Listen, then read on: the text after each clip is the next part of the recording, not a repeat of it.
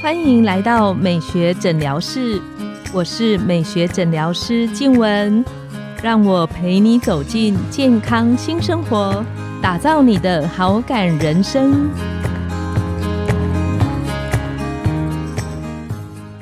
欢迎光临美学诊疗室，我是你的美学诊疗师静文，让我陪你练习好感人生，走进健康新生活。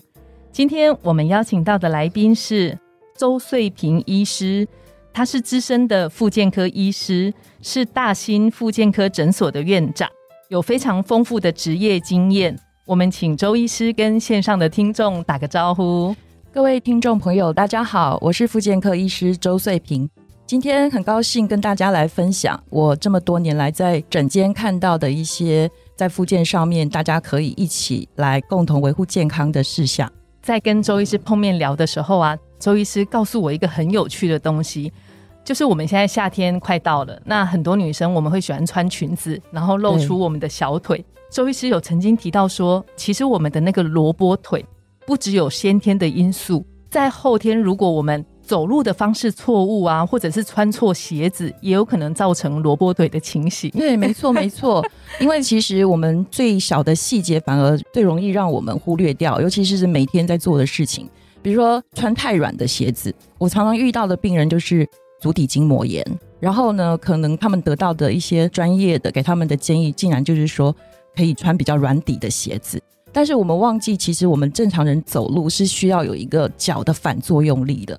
因此，如果穿太软，我都会形容说，好像走在一个软垫上面。其实你是更费力的。那更费力的情况之下，你的小腿就要很出力。所以你穿软鞋哦，小腿会越走越粗。因为我们知道高跟鞋小腿一定是会萝卜腿，但是其实我们会忽略的是，软鞋其实也会，因为你的脚要非常的费力，把你的脚跟抬起来。那怎么样去评估它是软鞋还是偏有支撑性的鞋？我们在行军的时候，就是军人在走路的时候，他们的行军鞋其实压下去是不会往下陷的，尤其是脚跟的地方。我们在买鞋的时候，可以稍微用手进去鞋底压一下，它会不会往下沉？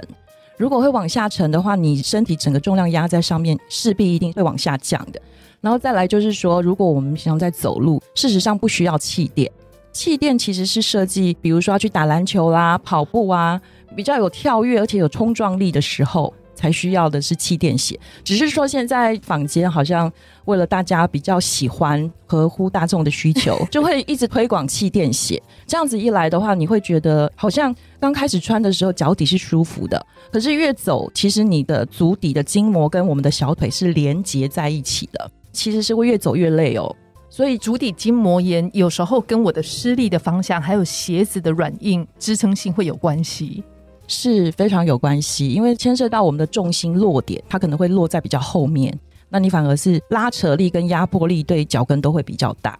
除了刚刚周医师提到的，它要有一定的支撑性，不要太软，然后不一定要选择气垫，在选一双比较好走路的鞋子上面。周医师有没有其他的要特别提醒的？有，就是我们可以自己看一下自己的足弓，自然的脚底是会有一个很自然的拱形的弧度，所以我们在临床上会分成你是不是扁平足，你是不是高弓足。那甚至有很多人他先天不是扁平足，他说：“哎，对啊，我不是扁平足啊，医生，你为什么告诉我我的脚是扁平？”那是因为我们长时间都在穿鞋子，所以我们会随着年纪，然后足底的肌肉会慢慢没有力量。那这样就越走，我们的足弓就越垮掉了。所以我们可以先看一下自己的脚是不是内侧的足弓，尤其是左右可以自己两边比较嘛，或者甚至说有没有因为我们的足弓塌掉了，所以到后面会变成大拇指会外翻。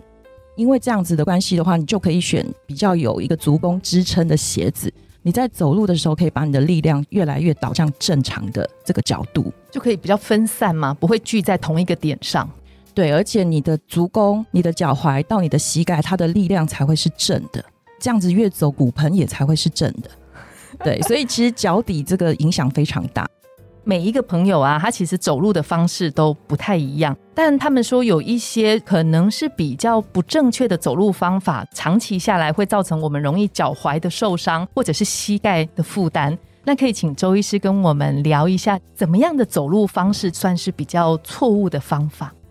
比较错误的方法有很多是来自于我们肌肉使用的习惯，还有就是我们平常坐姿就保持一个很固定的姿势，所以肌肉内外侧或者是前后侧，它开始出现一些肌肉力量不平均的情况。比如说，我们常在路上可以看到有人走路，大部分很多的足尖都往外外八字，那就是因为我们长期做我们的那个臀大肌，慢慢的变成紧绷，然后呢，髋关节附近的肌力不够，你会发现它有点像在用拖的走。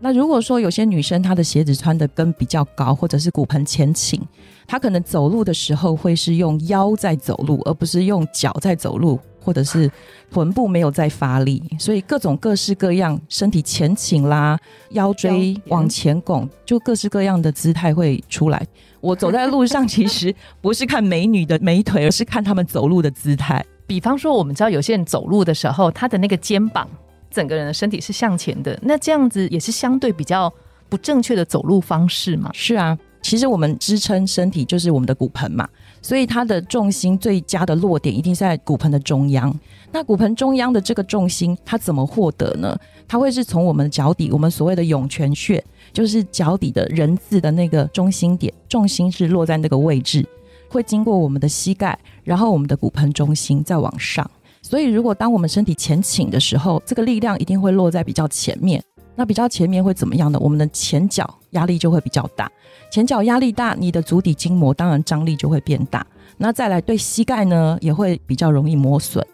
因为你前倾，所以你的腰要费更多的力量把你的身体带动，因此它的影响是整体连贯性的。最好的走路的姿态的话，就会变成是你身体是自然放松，然后呢，其实有一个意念哈，我们走路的时候可以把重心放在丹田。其实是用我们的核心的位置，那我们可以去想象，你看那些 model，他们虽然摆动的很自然、很漂亮，可是他的上半身是不会一直晃动的。为什么？因为他会把重心是放在他的核心的位置。是，所以我们最好看啊，走路的姿势是会上半身是自然放松、自然摆动。然后呢，可以试试看，这个要练习啦，就是把我们的注意力放在我们的丹田核心的位置。周医师讲的那个丹田是指小腹吗？对对对，就是我们所谓的核心。那核心的位置就是在我们医学上来讲的核心，包含的是腹横肌、骨盆底的肌肉，还有脊椎深层的脊柱旁的小肌肉，然后甚至我们大腿髋关节，尤其是臀中肌跟臀大肌。现在人的生活习惯坐姿太久了，所以就会变成这些肌肉全部都弱化了。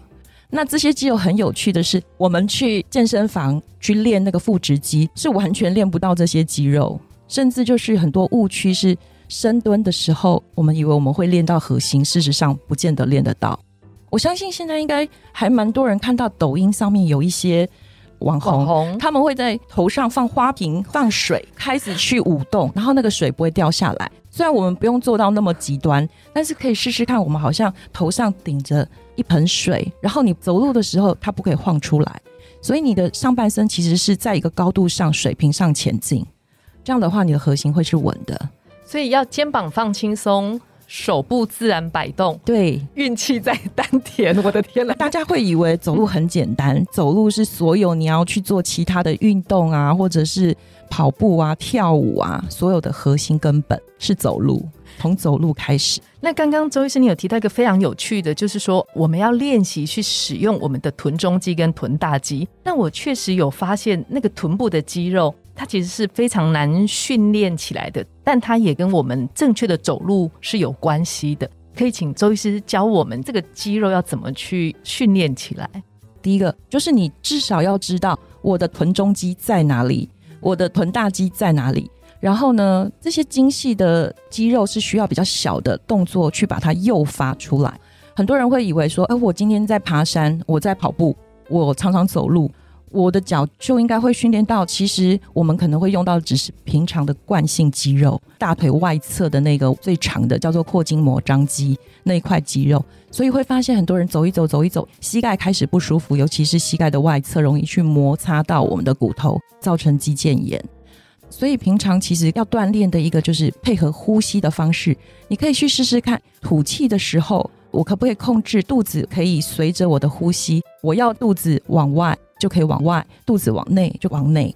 慢慢的，你才可以把这些比较精细的肌肉跟着训练训练起来。那当然有一些比较专业的技巧，这个部分有一些动作叫诱发的，可能我们会利用一些不稳定的平面，然后去看你站在上面，你是不是能够维持平衡。透过这种不稳定的平面，你的小肌肉自然它就会被诱发出来。所以有时候还是需要靠一些专业的帮助自己入门的时候可以做这些动作。最后想要请问周医师，如果我真的因为今年累月出来的一些可能比较不对的走路方式，如果我诱发出那个足底筋膜炎的时候，那我可以有什么帮助自己或改善的方式？刚刚有提到，就是我们的小腿肌肉跟脚底，它既然是连接在一起的，所以我们自己先能做的事情，当然不要再去刺激脚底了。那我们可以做的是，自己可以先把小腿的筋、小腿的肌肉去把它轻轻的按摩、揉松。所以不是揉脚底，是对脚底只是筋膜。筋膜顾名思义，不是一个像肌肉会收缩的东西，